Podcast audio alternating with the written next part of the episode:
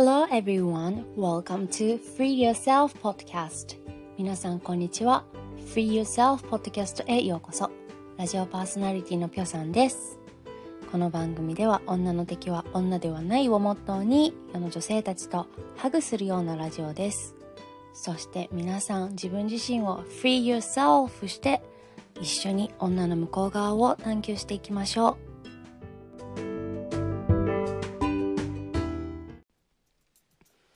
皆さんこんにちは。ラジオパーソナリティのぴょさんです。えーとだいぶ間が空いてしまいましたね。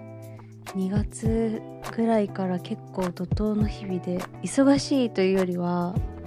まあ、すごく変化が多くでその変化に追いつこうとしてちょっと誤った判断をしてしまったりとか分の中での整理があんまりできていなくて割と精神的に揺れが大きかったここ数ヶ月でしたが4月に入って少し落ち着いてきました。てな感じです。皆さんはどうお過ごしですか？だいぶあったかくなってきましたね。めっちゃ気持ちいい。これが続けばいいけどね。夏になるとすごい湿気るもんね。はい。ということで今日は何について話すかというとセルフラブの向こう側というお題で進めたいと思います。皆さんセルフラブについてどういう印象を持ってますか？今言われることが耳にする場面が多くなったかなというふうに私は思っているんですけれども。私も実際セルフラブってなんだかよく分かっていないというかすごいこう漠然としてる言葉だなっていう印象があって。あとは私がちっちゃい頃にはその自分を大事にしなさいとか自分を愛するのよとか言ってくれる大人はいなかったので特に。なんか急にそんなこと言われてもってなってるんですよね。で、まあ、まずセルフラブってどういうことを定義してるんだろうっていうのを、まあ、少し調べたら、まあ、自分を愛すること。でありのままの自分を受け入れる。自己肯定感を高めるとかそういうことだそうです。自己肯定感とかいう言葉もねすごくこうここ数年で耳にするようになった言葉だなって思うんですけど、うん、小学校とかぐらいからそういうこと言ってほしかった。なんなら保育園とか。だって大人になっていきなり自己肯定感とか言われても今まで割とこうみんなに合わせて過ごしていきなさいみたいな感じで育ってきたのに何なのってちょっと思うんですけど はい。でも、セルフラブについて感じてることを話したいと思います。で、実際私が、まあ、自分を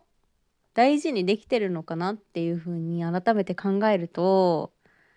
できている気もするし、できていない気もする。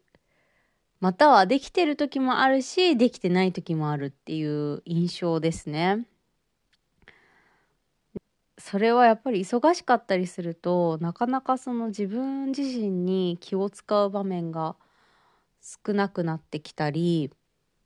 そういったことに焦点を当てられなくなる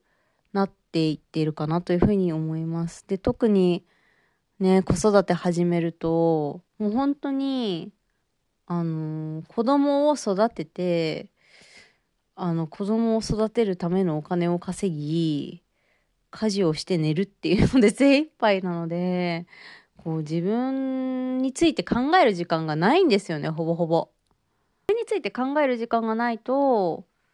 自分を受け入れたりとか、自分を大事にするっていうのも難しくなってくるのかなっていうふうに思ってて、あとは、まあ、少し話が変わるんですけど、私がちっちゃい頃は、まあ、すごいおとなしかったんですよね。で人見知りだし新しい人と話すのも苦手だったんですねである時からうーんなんかおとなしいと、うん、損するみたいだぞって思ってまあ友達がいたりとか人気者だった方がなんか得っぽいぞって思ってなるべく新しい人とも話したり、うん、話題をたくさん出したりとかそういう努力を結構早い段階でしてたんですよね小学校低学年とか。でなので、まあ、そっからこう外面的にはというか多分大体の周りの人は私のことを社交的な人間だっていうふうに思ってると思うんですけど、まあ、それは、うん、私の本来の姿というかは努力してこう人と関わるにつれて備わってきたまあものなんですよね。なのでありのままの自分となりたい自分っていうのに私は早い段階からギャップがあったんですね。なので例えばアメリカに行くと「be yourself」みたいなあのあなた自身でいればいいのよみたいなことをすごい言われたんですけど意味がわからなかったんですよ私は。でなぜかというとまあこれ結構自己肯定感低い考え方かもしれないんですけど私はちっちゃい時にいや私自身でいてずっと引っ込み思案で誰とも話し合わな話さなかったら誰も私のことなんて好きになってくれないって思ってたんですよ。だから Be yourself でいたら別に誰も私に興味なんて持ってくれないって思ってたんですよ。なのでそういうこう根本的な考えがあったからその意味が分からなかったんですよね。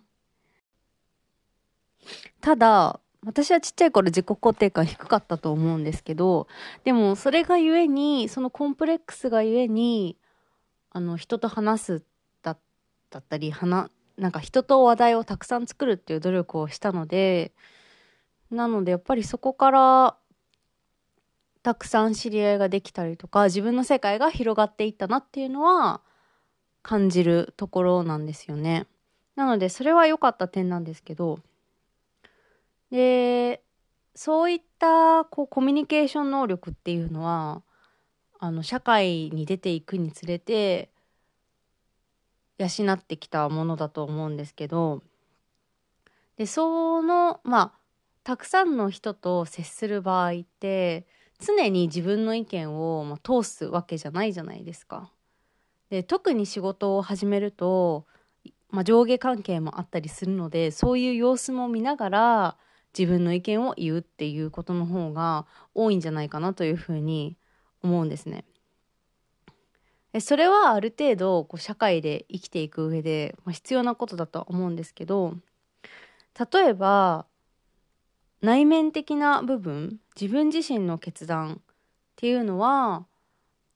本来の自分っていうのを分かった上で決めないと結果うまくいかないなんか心が矛盾したまま進んでしまうなっていうのが最近の気づきなんですよね。でそこから私もやっぱり本来の自分ありのままの自分をちゃんと理解して受け入れることの大事さっていうのを実感し始めました。あの決定的にそれを実感したのがつい最近というか去年体調を崩した時なんですけど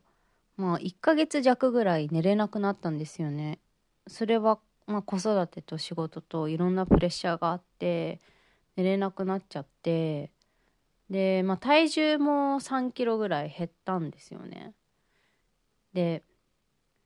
1日2日寝れないとか体重が減っちゃうってことは実は前もあってでそういった時に大体まあ私生理も来なくなっちゃったりとかして、まあ、生理不順っていうのもあったんですよね。で結局その後仕事を辞めるっていう決断をしたんですけどその時も多分こう会社に行っていたり、まあ、子育てをしたりっていうところで、うん、自分じゃなくて他人の要求にやっぱ答えよう答えよう頑張ろう頑張ろうってするあまりやっぱり自分自身どうしたいのか何が大事なのか何を気持ちいいと思ってるのかっていう部分が、まあ、ないがしろになっちゃった結果やっぱ体に出てきたと思うんですよね。でもちろんもう自分のやりたいことだけやって生きていくっていうのは私は難しいんじゃないかなっていうふうに個人的に思ってるんですけどただでもそれのバランス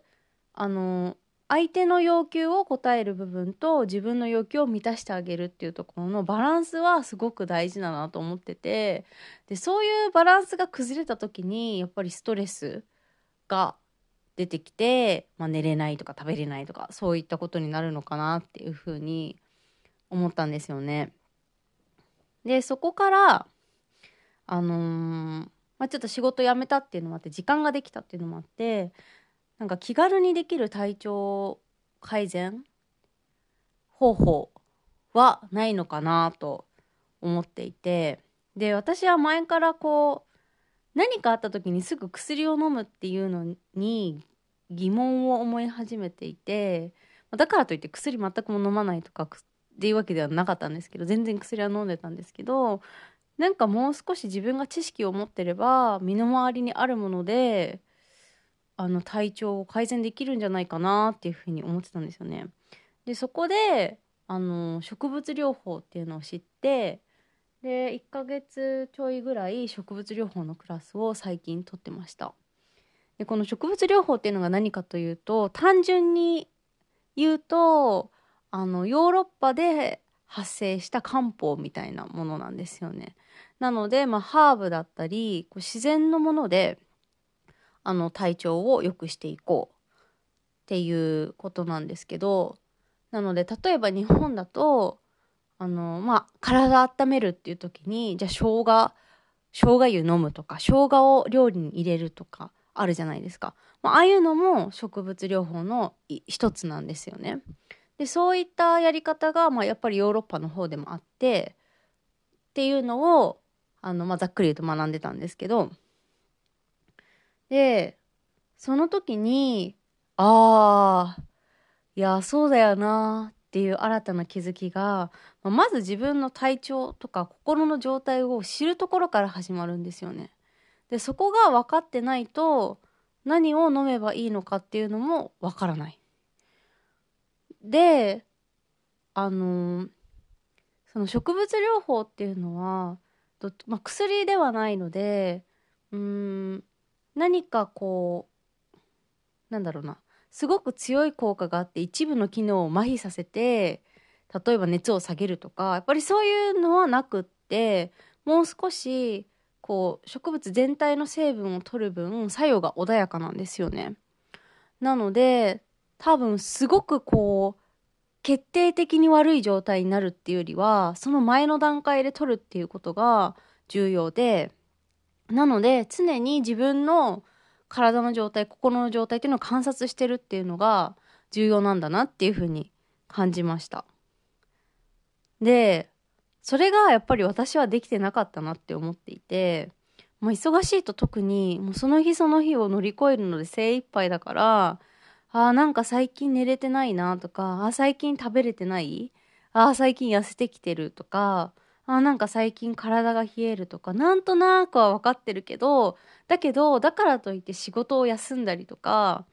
うん、子育てができないとか、そういう状況じゃないから、まあ続けちゃうんですよね、そのまま。でも、やっぱりその繰り返しで、どんどんどんどん、あの、体調って悪くなってくんだなって最近思っていてなので私はその時から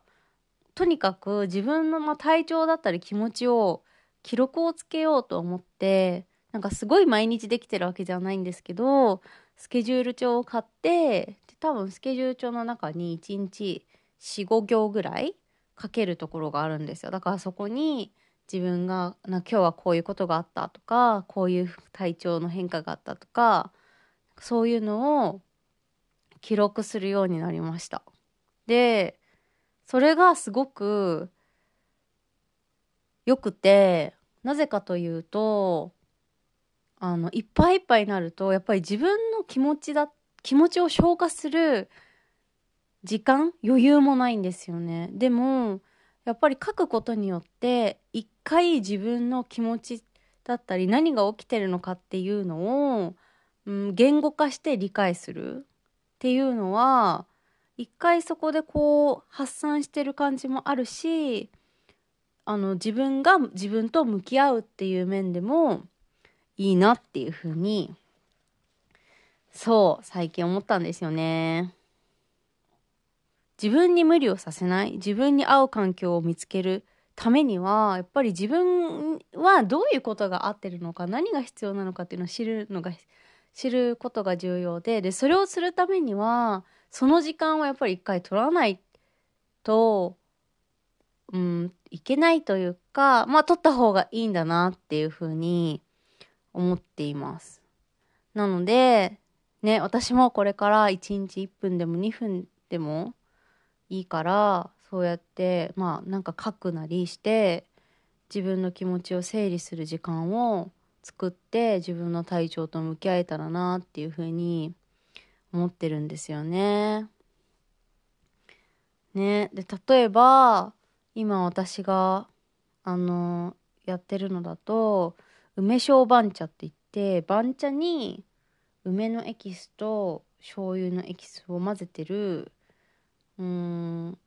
えっと、飲み物があってそれは多分本当にもう番茶と梅干しの梅と醤油でもできると思うんですけどもうパッケージになってあの売ってるものがあってそれはお湯に溶かすだけなんですね。でそれとあの本くずのくず湯をえっと本くずのくずを入れて飲むとこうとろーっとしたのになるんですけど本当にそれはすごい体が温まるんですよねで多分血行が良くなるっていう効果があってあのー、まあ飲んだ瞬間から手とか足とかがポカポカしてくるのがわかるんですよねであとはこうちょっと食べ過ぎちゃったなみたいに思って胃が疲れてる時も私はなんか落ち着くなと思ってて、まあ、これ食後に飲むことが多いんでそういう風に思ってるんですけどなんかそういった効果もあるなって思っています。あとはなんかバスソルトも本当に博多の塩とかそういう天然のお塩と精油とあの希釈するこう混ぜる植物油があれば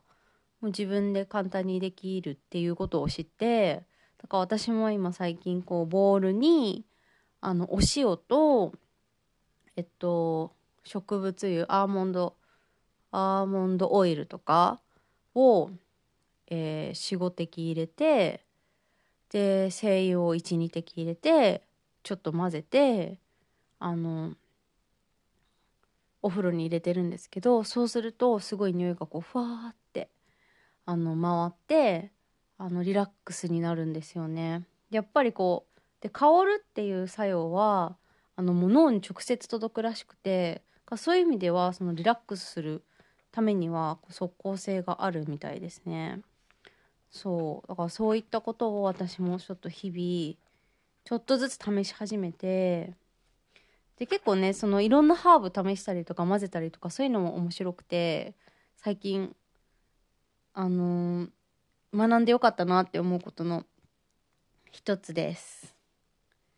はい。なので今日はセルフラブについて話しました。まずは体調を整えるっていうこともすごく大事なのかなと思いまして。やっぱり体が健康になると心も健康になってくるんですよねねだから皆さんも是非自分の好きなリラックス方法を見つけてくださいね。ということで